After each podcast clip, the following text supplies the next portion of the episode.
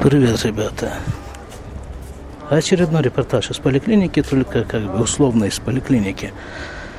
Потому что на самом-то деле я нахожусь сейчас между двумя поликлиниками. Сейчас происходит как раз тот самый переход, пеший переход из одного отделения нашей больничной кассы в другую. 10 июля 2017 года, час 30, Иерусалим. Погода! Погода у нас такая, что наше Министерство здравоохранения, которое неоднократно упоминается в СУЕ в, это, в этих выпусках, вот тут что-то ремонтирует у нас тут в доме. Звуки слышны. Так вот, наше Министерство здравоохранения выпустило обращение, чтобы на улице никого не было, не видела, чтобы я вас на улице. Особенно те, кто там склонны ко всяким приступам, астма, сердечные приступы. Такое было официальное обращение к народу опубликовано. Ну, жарко, в общем. Хотя на самом-то деле вполне терпимо. Бывает и жарче. Просто что спасает, это такой небольшой ветерок. Вот, иду я по этим самым ультрарелигиозным районам Иерусалима вышел из поликлиники, которая находится на улице Гешерахаим. Если кто-то ориентируется в Иерусалиме, то это возле центральной автобусной остановки, возле Лешката Гиус, военкомата. Вот тут машины, дети религиозные. А что дети делают религиозные на улице в такую погоду? Такое впечатление, что они закончили учиться. А, так это ведь еще такое есть разделение, да? На школы нерелигиозные, религиозные, на школы религиозные, которые придерживаются графика общего, графика Министерства образования, и школы, которые не придерживаются никакого графика, не имеют и не хотят иметь никаких дел с Министерством здравоохранения, этого образования, да и здравоохранения тоже со всеми министерствами и учатся себе в своем графике. Потому что официально в школах, которые следуют указаниям Министерства образования, учебный год закончился недели, наверное, две назад. А здесь вот полно детей с такими вот э, всякими сумками учебными, которые явно идут из школы группками. По этой же самой жаре. Нет, вполне, вполне терпимая погода. Бывает значительно хуже. Правда, понятно, что все стараются держаться теневой части улицы. Но поскольку вот э, час 30, значит, тени очень короткие. Тени нет и следа, значит, пойдем прямо по солнцепеку по израильскому соцепеку вы, кстати, слышите не что-нибудь, а звуки Иерусалимской улицы на фоне. Вот дети тут плачут маленькие на Иерусалимской улице. Тетя катит коляску какую-то такую. Тут есть такие специальные решетчатые коляски для, ну, для чего хочешь, для продуктов в том числе. Это рассчитано на большие семьи, они такие объемные, на колесиках. С ними, наверное, ходят куда-то за покупками, кормить семью. И вот такие вот эти вот кварталы, ну, назвать это архитектурой, честно говоря, у меня язык не поворачивается. Вот такие вот э, дома, такие совершенно четырехугольные, такие бетоном залитые окна, зарешоченные. Ну, как-то так, не, не радостная, скажем, архитектура. Вообще-то принято дома в Иерусалиме облицовывать иерусалимским камнем. Ну, видимо, здесь об этом забыли. А вон домик облицованный стоит, кстати. А эти что же? А, это угловые, угловые дома облицованы, а все остальные так себе. Переходим на противоположную сторону улицы. Тут идет какое-то тоже строительство. Вообще лето... Нет, не только лето. Зима тоже. Ну, какое-то тут интересное строительство идет. Какая-то перекачка непонятно чего бетона. Наверное. Так вот, летом в Иерусалиме почему-то принято, ну, строить в том смысле, что ремонтировать такие, проводить большие ремонты, достраивать какие-то комнаты, жилые и нежилые помещения. Зимой тоже строят, но летом как-то активнее это делают. Так, вышли мы постепенно на относительно центральную улицу этого района. Тут даже стоит здание каким-то своим фасадом, контурами, напоминающее церковь. Ну, наверняка Наверняка там уже церкви давно нет. Как же эта улица называется? Э, поскольку экскурсии по Иерусалиму я не вожу, то названий этих всех я не знаю. Сейчас доберемся до какой-нибудь таблички, прочитаем. Вот краны стоят такие большие, серьезные. Тоже строят, строят, строят. Иерусалим строится, слава Богу. Не, зря перепугало народ Министерство здравоохранения. Потому что я-то уже надеялся, что под, под это дело людей не будет на приеме в поликлинике. Но, похоже, ничего у меня. Вот дедушка сидит на автобусной остановке. Вот я по этой улице хожу раз в неделю, раз в понедельник. Но уже несколько лет. И несколько лет вот здесь сидит этот дедушка. Ему лет, ну, 100 минимум. Я не знаю, может быть, вот он ночами он сидит, он вообще, может быть, отсюда не сдвигается никогда.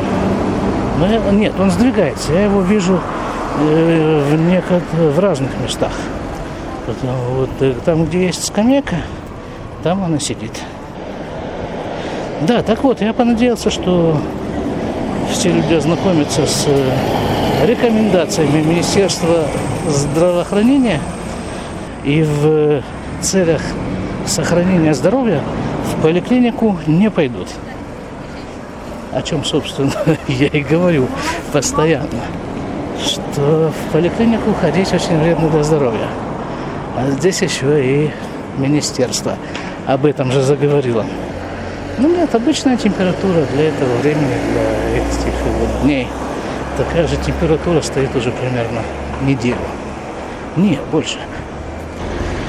Вот на этой остановке автобусной был теракт где-то года полтора назад, наверное. Я о нем упоминал тогда в подкасте. Вообще-то улицы в, в Израиле, ну, я не знаю, не, я не могу сказать во всем Израиле, в современных городах это не так, но в, во многих городах живем, живем мы очень и очень скученно. Непонятно совершенно явление, потому что ну, страна-то совершенно бескрайняя. Вот эта вот широка страна, моя родная, это явно про Израиль. Я имею в виду не когда на карту смотришь, а когда по нему едешь. На машине едешь, громадное пространство незаселенное. А люди живут как-то скучно в каких-то таких тесных, тесных совершенно условиях, теснятся на улицах. Это мне это уже стало просто интересно, как называется О Малькей Израиль, оказывается, это улица, по которой мы идем. Время у нас 13.50, через 10 минут я должен быть уже на рабочем месте. А вот нам идет навстречу мужчина, одетый в специфическую, не очень характерную для этих мест форму. Он называется Паках Ирия. Ирия – это муниципалитет, а Паках – это работа, у него такая должность. Он ходит и смотрит, если какая-то машина не там стоит, или за нее не заплачено за стоянку, он ей выписывает штраф, водителю, владельцу этой машины, и вешает его под дворник на ветровое стекло. И фотографируют ее, конечно же, чтобы доказательно все было. Так вот, я говорю, что, значит, застройка тут очень такая кучная, очень скучная. Вот в нашем, особенно поселке, в нашей деревне, там, где я живу, это вообще фантастика. Вокруг, вокруг море, море земли, если так можно выразиться. И на этом море земли живут арабы совершенно вольготно, спокойно, со своими там этими вот и посадками, что там они садят, маслины, вот да. Вот большой участок земли, на нем маслины, там же дом такой, серьезный дом. Это значит наши эти оккупированные, да, мы же, их, мы же оккупанты, да, вот мы их оккупируем таким образом. А, самые, а сами оккупанты при этом ютятся в каких-то там... Кто вообще в караван, да, это такой вагончик, сделанный из э, пенопласта, обшитого металлическими листами. Трехкомнатный обычно такой вагончик. Вот э, оккупанты, значит, живут там, ну или в домах живут, но между этими домами такое расстояние, что слышно, о чем соседи разговаривают. И, вот, и когда телефон у соседа звонит, то как-то прислушивайся, непонятно это у соседа, у меня, у кого-то другого. Вот, вот такая, вот такой вот Израиль, такая особенность архитектурной застройки Израиля. Перейдем-ка мы, пока вот тут такое затишье, машин, машины все стоят в пробке, а мы же не машина, чем выгодно от нее отличаемся. Мы можем идти куда хотим в любом направлении. Нормально, хорошая, отличная погода. Одна надежда только, что Министерство здравоохранения успешно информировало жителей Израиля, и они лечиться сегодня не пойдут. Ладно, заходим мы в эту нашу лечебницу. Поднимаемся мы в ней на третий этаж. Пешком, заметьте, поднимаемся. Не потому, что лифта нет, а потому, что принципиально лифтом не пользуемся, чтобы хоть немножко ногами подвигать. Проходим зубоврачебную клинику и поднимаемся дальше. Ну вот, сейчас я захожу в поликлинику, а потом расскажу, что там происходит. Продолжаем. Теперь уже сидя на рабочем месте, слыша крики сотрудниц, все как положено, рабочая атмосфера. После того, как мы с вами буквально полчаса назад расстались, события развивались следующим образом. Пришел я себе на рабочее место – полное желание приступить к работе, то есть сесть вот на этот самый стульчик, на котором я сижу, и с него по возможности как можно меньше подниматься. Но случилась такая накладка. Не то чтобы накладка, это бывает и нередко, но тот человек, которого я должен менять, он задерживался, а вдвоем тут сидеть э, в одном этом кабинете как-то, ну, как-то неуютно. Поэтому, когда это случается, у меня есть свободные полчаса. А нужно вам сказать, что утром так сложились обстоятельства, и они нередко так складываются в последнее время, что я приехал на полчаса раньше, и у меня была возможность сделать цигун, комплекс китайской гимнастики. И вот уже тогда, утром, я предвидел, я предвкушал, что если у меня так сложится, что будет полчаса свободных в обед, то я сделаю другой комплекс китайской гимнастики, и я его сделал. Полчаса утром, полчаса в обед. Счастье. Маленькое медбратское счастье. Так я хочу продолжить вот эту идею, на которой мы с вами расстались. Идея была такая, скученность. Скученность невозможная в Израиле – Эту скученность усугубляет еще одно обстоятельство. Нередко, не то что нередко, постоянно, практически, наблюдается вот такая картина. Ну, есть некий достаточно узкий проход, в котором протиснуться может, ну, полтора человека, может быть. И вот ровно посредине этого прохода стоит некий увесистый джентльмен. Он просто стоит, ну вот там его застигла мысль, и он ее обдумывает – И как-то сдвинуть его, ну как-то вот так вот по стеночке, как-то протиснуться между ними этой стеночкой, ну довольно таки трудоемкое занятие. Или такой вариант. В том же самом проходе стоят два джентльмена, беседуют. Ну так, друг напротив друга, соприкасаясь животами. На животах лежат окладистые бороды, и они беседуют. А тебе как раз надо оказаться каким-то образом по другую сторону этих джентльменов. Как-то их перейти вброд. Вот такие вот особенности архитектурной застройки Израиля – я имею в виду еврейской его части. Арабы, насколько я могу их наблюдать через забор из колючей проволоки, который отделяет наше поселение от их поселения, они там за забором чувствуют себя более чем вольготно. Настолько вольготно, что собираются довольно внушительными компаниями и громко кричащими компаниями и пытаются как-то вот продвинуться в направлении нашей деревни – а мы их продолжаем оккупировать дымовыми шашками. Ну, по-моему, это для них как допинг. Это непостижимая арабская душа. Так, что у нас тут? Поликлиника. Слава богу, тихо, слава богу, никто не тревожит. Ну, посмотрим, как тут дальше будут развиваться события. О малейших изменениях буду сообщать. Ну все, ребята, 6 часов 40 минут. Репортаж из поликлиники заканчивается так же, как и начался, вне поликлиники, как вы слышите.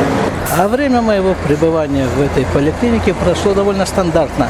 Налетела плотная волна страждущих, болезных, затоптала, скомкала, расплющила, пожевала и выплюнула меня. Ну, предварительно высосав все соки. Такой такой марафон такой, да. Я стою на остановке автобуса, то, что громко шумит, это останавливающиеся здесь автобусы, а то, что тише, это проезжающие машины.